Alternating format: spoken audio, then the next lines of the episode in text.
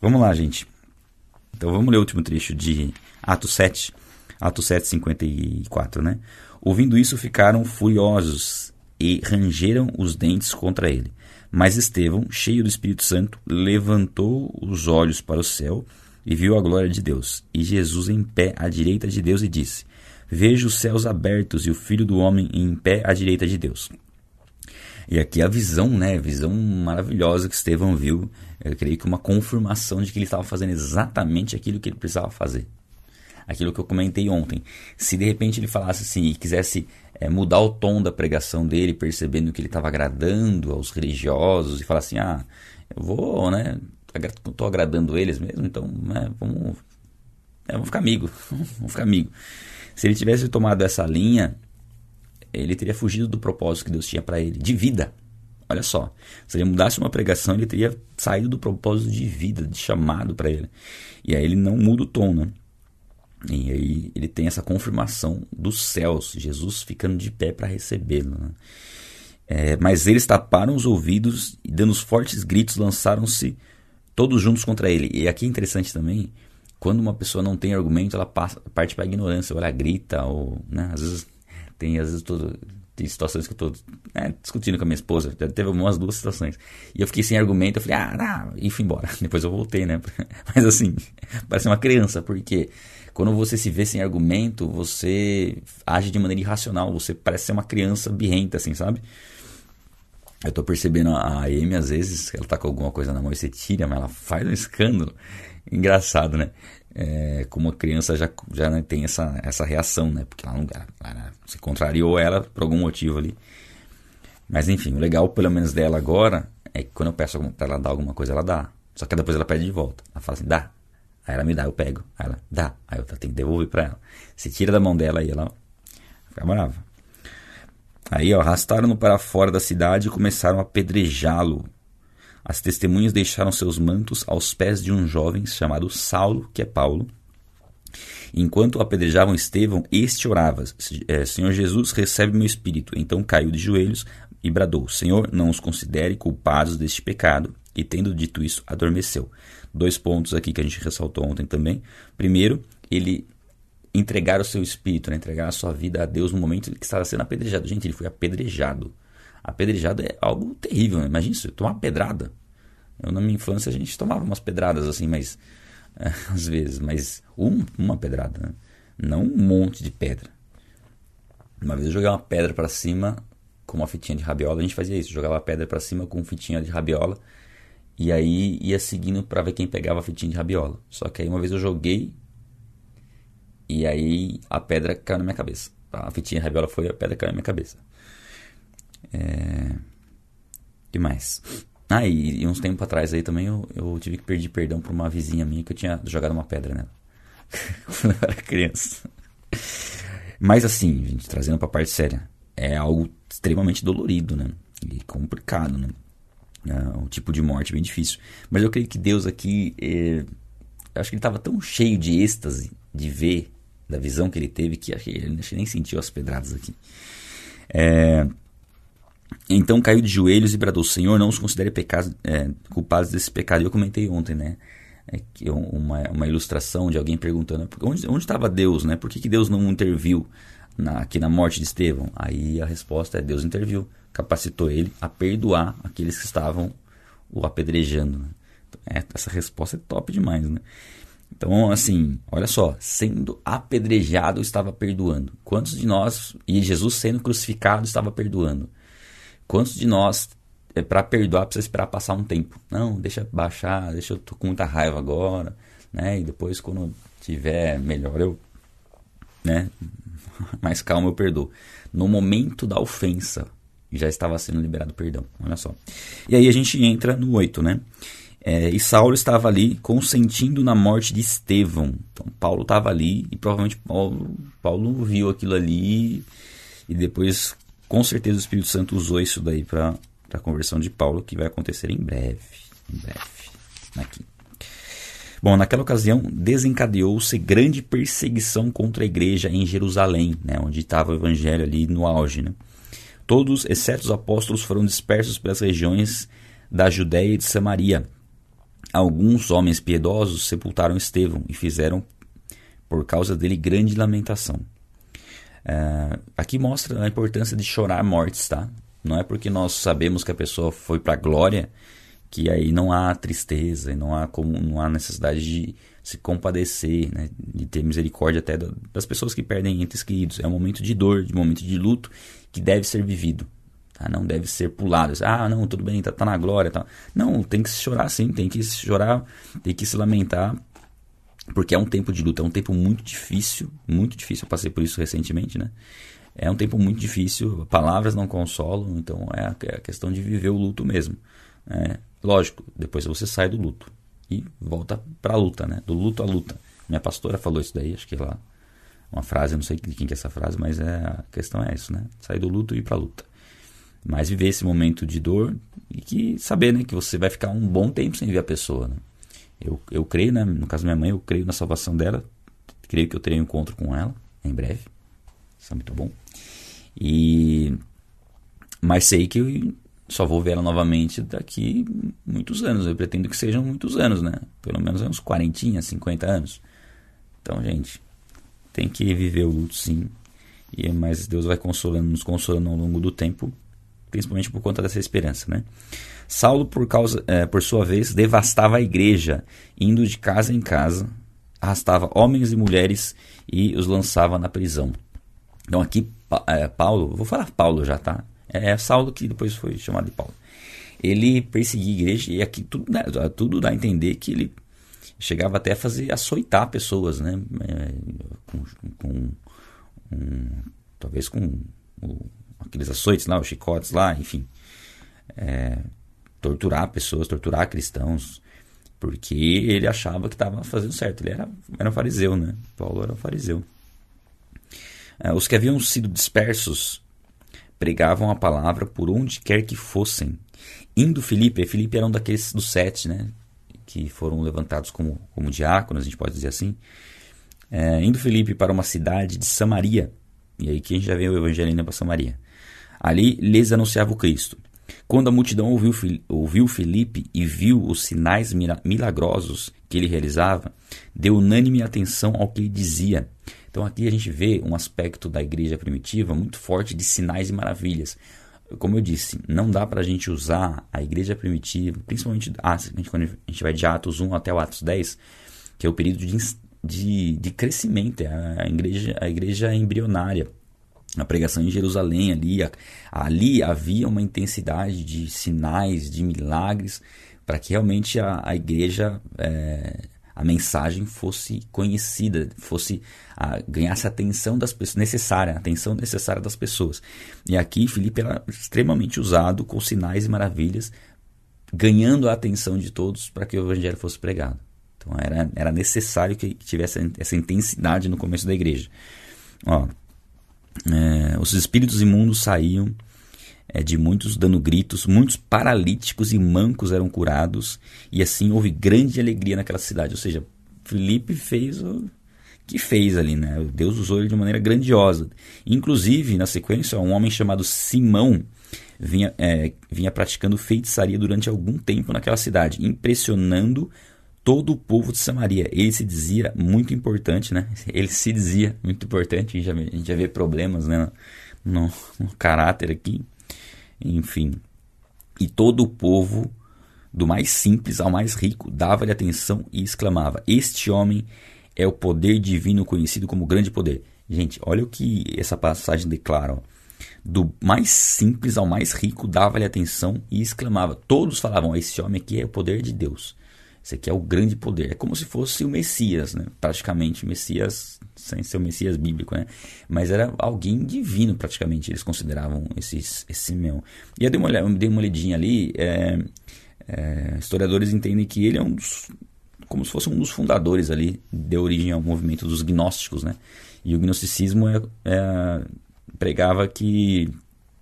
Ou prega, mas pregava que a, para você ter a salvação, você tinha, tinha, que ter um conhecimento especial. Né? Você recebia um conhecimento, um dom especial de Deus para ter uma revelação espiritual diferente. E a salvação não é através do Messias, é através de Jesus, é através desse conhecimento aí espiritual. Né?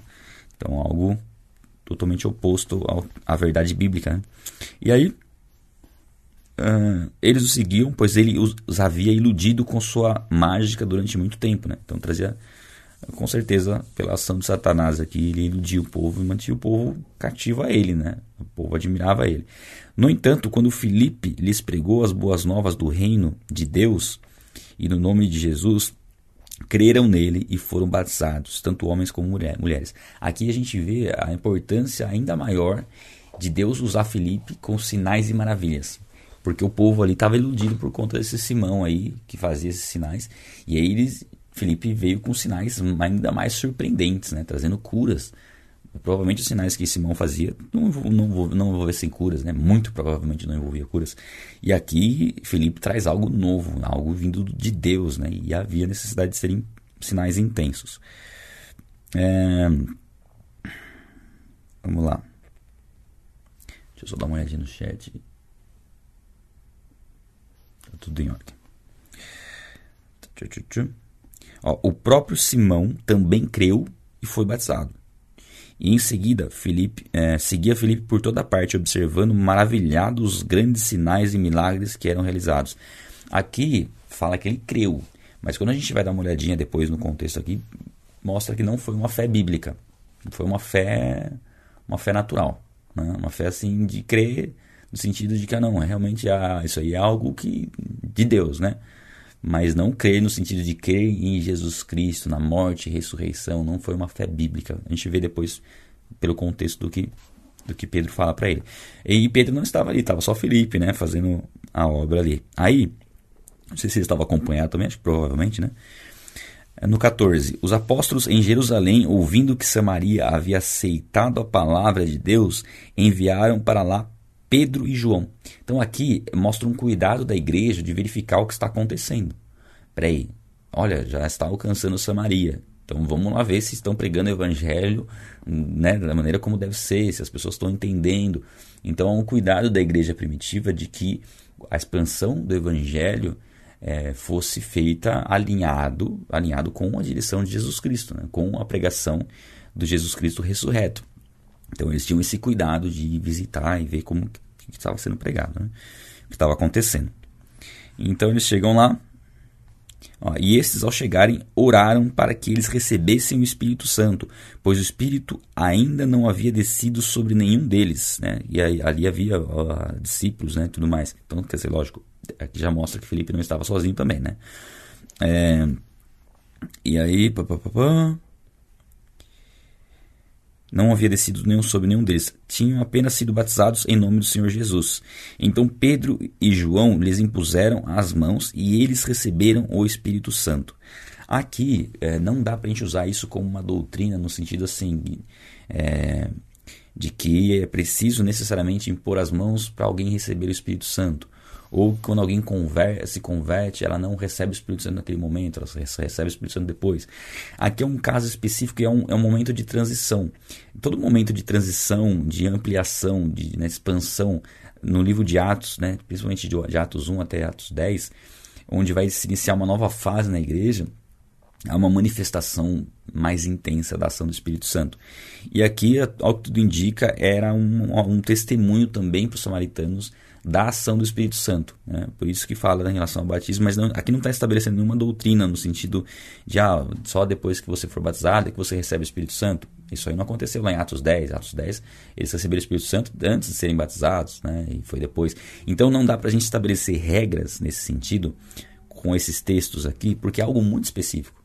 Né? Se a gente trouxer essas regras da igreja primitiva para a igreja de hoje, elas não se encaixam porque o contexto é muito diferente e nós temos que entender o contexto do, da importância dos sinais, milagres e maravilhas que eram feitos. Não que isso não aconteça hoje, mas não na intensidade e nem com o propósito que aconteceu aqui em Atos. Tá? Então o que a gente entende aqui é que eles receberam uma, um, um batismo do Espírito Santo ali, né? algo diferenciado naquele momento, principalmente por conta do testemunho e também porque eles não tinham provavelmente a maioria ali não tinha participado do que aconteceu em Pentecostes, né?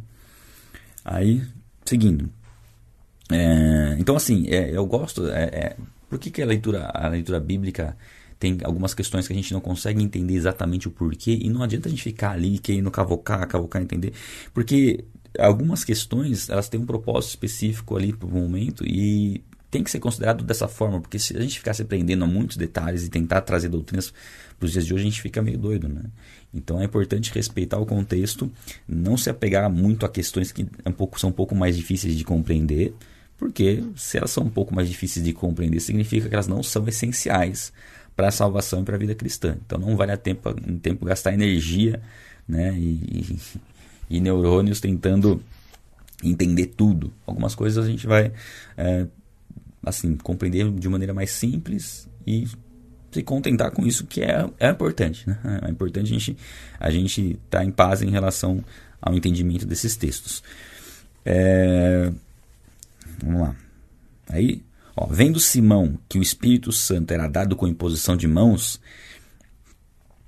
é, dos apóstolos, ofereceu-lhes dinheiro, que já mostra que a conversão dele não tinha sido genuína, né? Oferecer dinheiro para receber a capacidade de, de ministrar o Espírito Santo para as pessoas, né?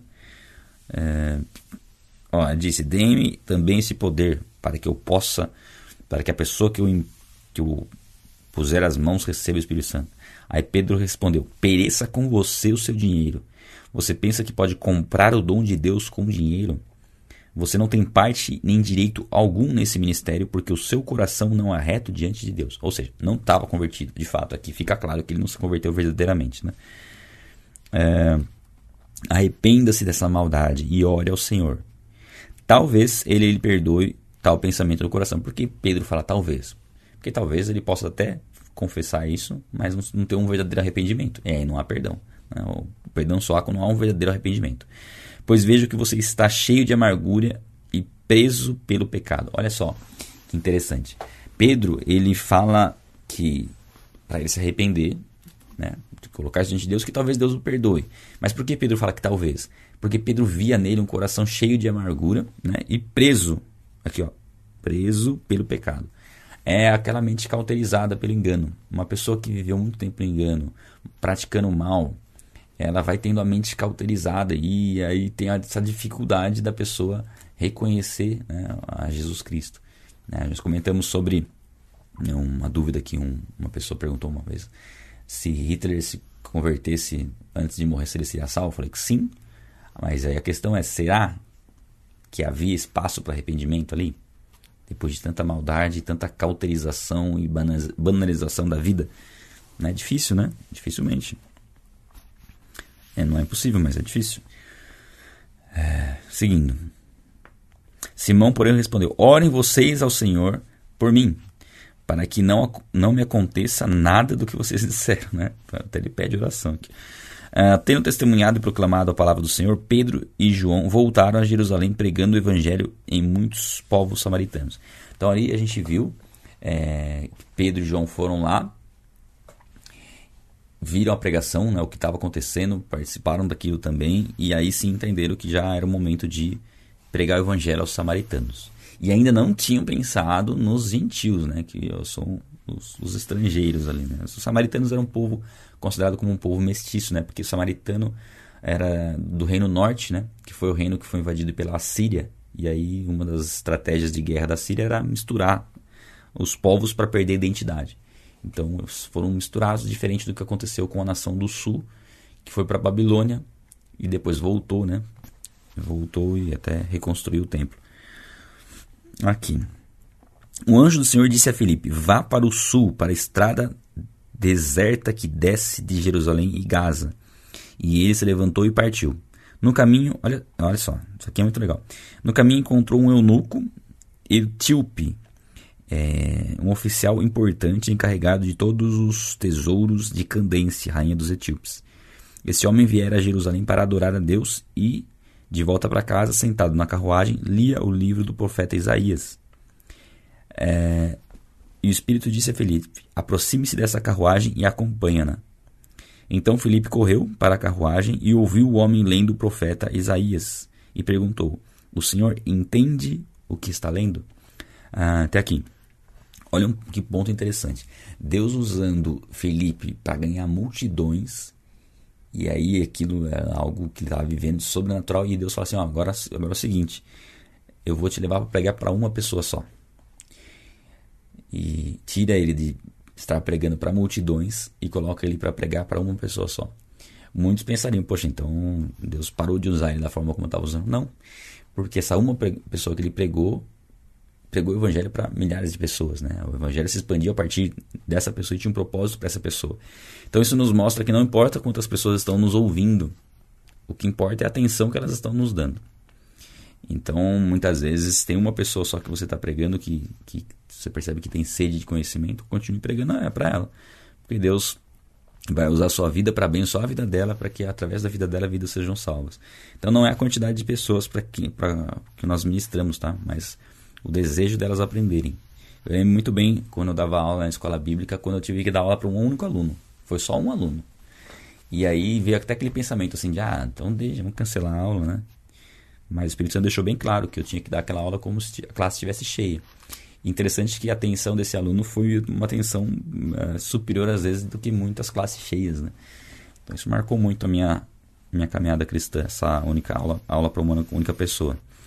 É, eu creio que é nesse sentido, né? O chamado de Deus para as nossas vidas ele é muito específico. Talvez Deus te chamou para pregar o evangelho para uma pessoa. Seguindo aqui, ó. Aí era costume ler alto, tá? Felipe não leu o pensamento dele, não. Ele era costume ler alto, né? em voz alta. E aí, ó, o Senhor entende o que está lendo, e aí mostra também, gente, e a resposta deles é o seguinte, ó. É... Cadê? Como posso entender se alguém não me explicar? Assim convidou Felipe para subir e assentar-se ao seu lado. É, a leitura bíblica, nós temos um, um nível de entendimento quando nós lemos sem nenhuma explicação, e temos um nível superior quando nós lemos com uma explicação. Vocês devem estar percebendo um pouco disso de algumas explicações, você que de repente nunca leu a Bíblia ou leu só uma vez e nunca teve uma explicação dos textos, como fica muito mais claro quando a gente tem algum, alguma explicação. Então Deus nos chamou para conhecer e trazer essa explicação para as pessoas que não entendem, principalmente quando pessoas estão lendo textos que estão apontando para algo. Então, por exemplo, a pessoa está lendo o Antigo Testamento que está apontando para Jesus Cristo, tem um significado ali e aquele significado é difícil você é, perceber aquele significado simplesmente com uma leitura, se não tiver uma explicação no texto. Daí a importância de nos capacitarmos a ensinar a, a palavra, né? Porque pessoas precisam compreender o que estão lendo. E aí, o eunuco estava lendo esta passagem da escritura, bem a passagem bem específica, né? Ó. Ele foi levado como ovelha para o matadouro, e como cordeiro mudo diante do tosqueador, ele não abriu a sua boca. Em sua humilhação foi privado de justiça. Quem pode falar dos seus descendentes? Pois a sua vida foi tirada da, da terra. É, olha, olha, Deus é perfeito, né?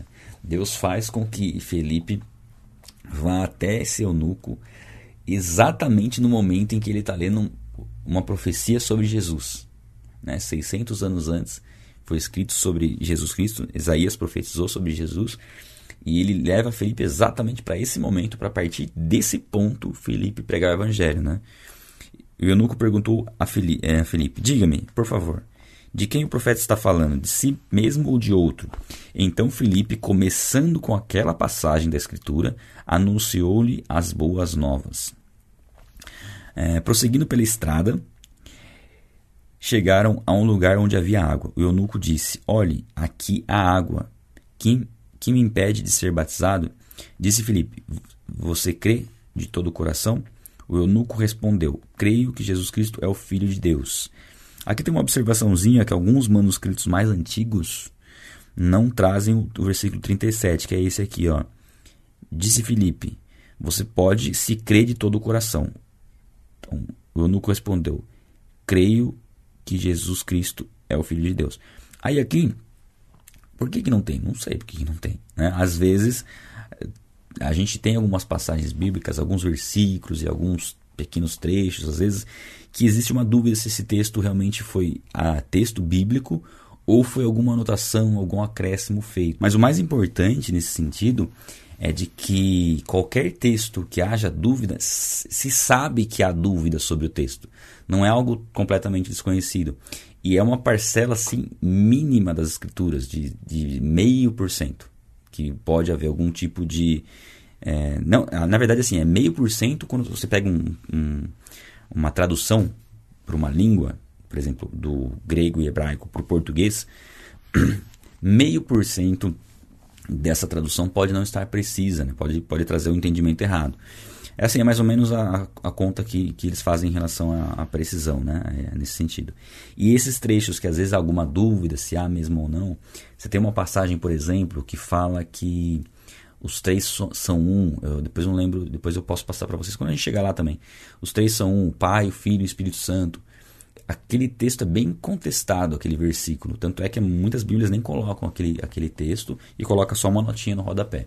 Então saibam que na Bíblia existem essas questões, mas elas não atrapalham em nada e até é interessante, né? Porque se tem a, a, a, alguma, alguma dúvida, algum, alguma questão, normalmente as Bíblias né, que, que zelam por isso colocam ali no comentário, ó, esse texto aqui. Alguns manuscritos antigos não tem esse texto aqui.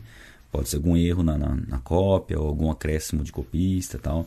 Então é importante a gente saber que isso não, não descredibiliza a palavra de Deus, né? a Bíblia como perfeita palavra de Deus. Tá?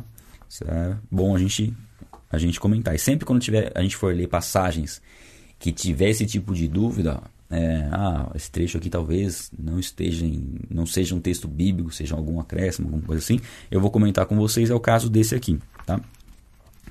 Ah, mas há dúvida, pode ser que sim, mesmo porque esse texto mostra uma questão bíblica, né? É, ele pergunta, né? Disse Filipe, você crê de todo o coração? E realmente, para você crer, você tem que crer de coração. E ele disse, creio que Jesus Cristo é o Filho de Deus. E é a fé bíblica. Né? Creio que Jesus é o Filho de Deus. Creio que Jesus é Deus. Que, que creio que ele era o Messias. Então não há nada de, de erro né, nessa declaração, desse versículo. Então, né, a gente pode tranquilamente considerar ele aqui, né? Assim deu ordem para parar a carruagem. Então Filipe e o eunuco desceram a água, e Filipe o batizou. Quando saíram da água, o Espírito do Senhor arrebatou Filipe. Repentinamente, o eunuco não o viu mais, e cheio de alegria, seguiu seu caminho. Felipe, porém, apareceu em Azoto, e indo para Cesareia, pregava o evangelho em todas as cidades pelas quais passava. Então aqui, Felipe foi arrebatado, ele foi transladado, né? E saiu de lá e Deus levou ele para outro lugar. Algo bem sobrenatural mesmo que acontece nesse momento aqui. E mostra a alegria, né? Desse eunuco.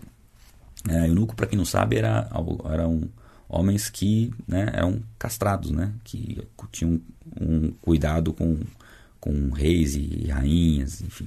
Né? Depois você pode pesquisar um pouco no Google aí, o que, que é um eunuco.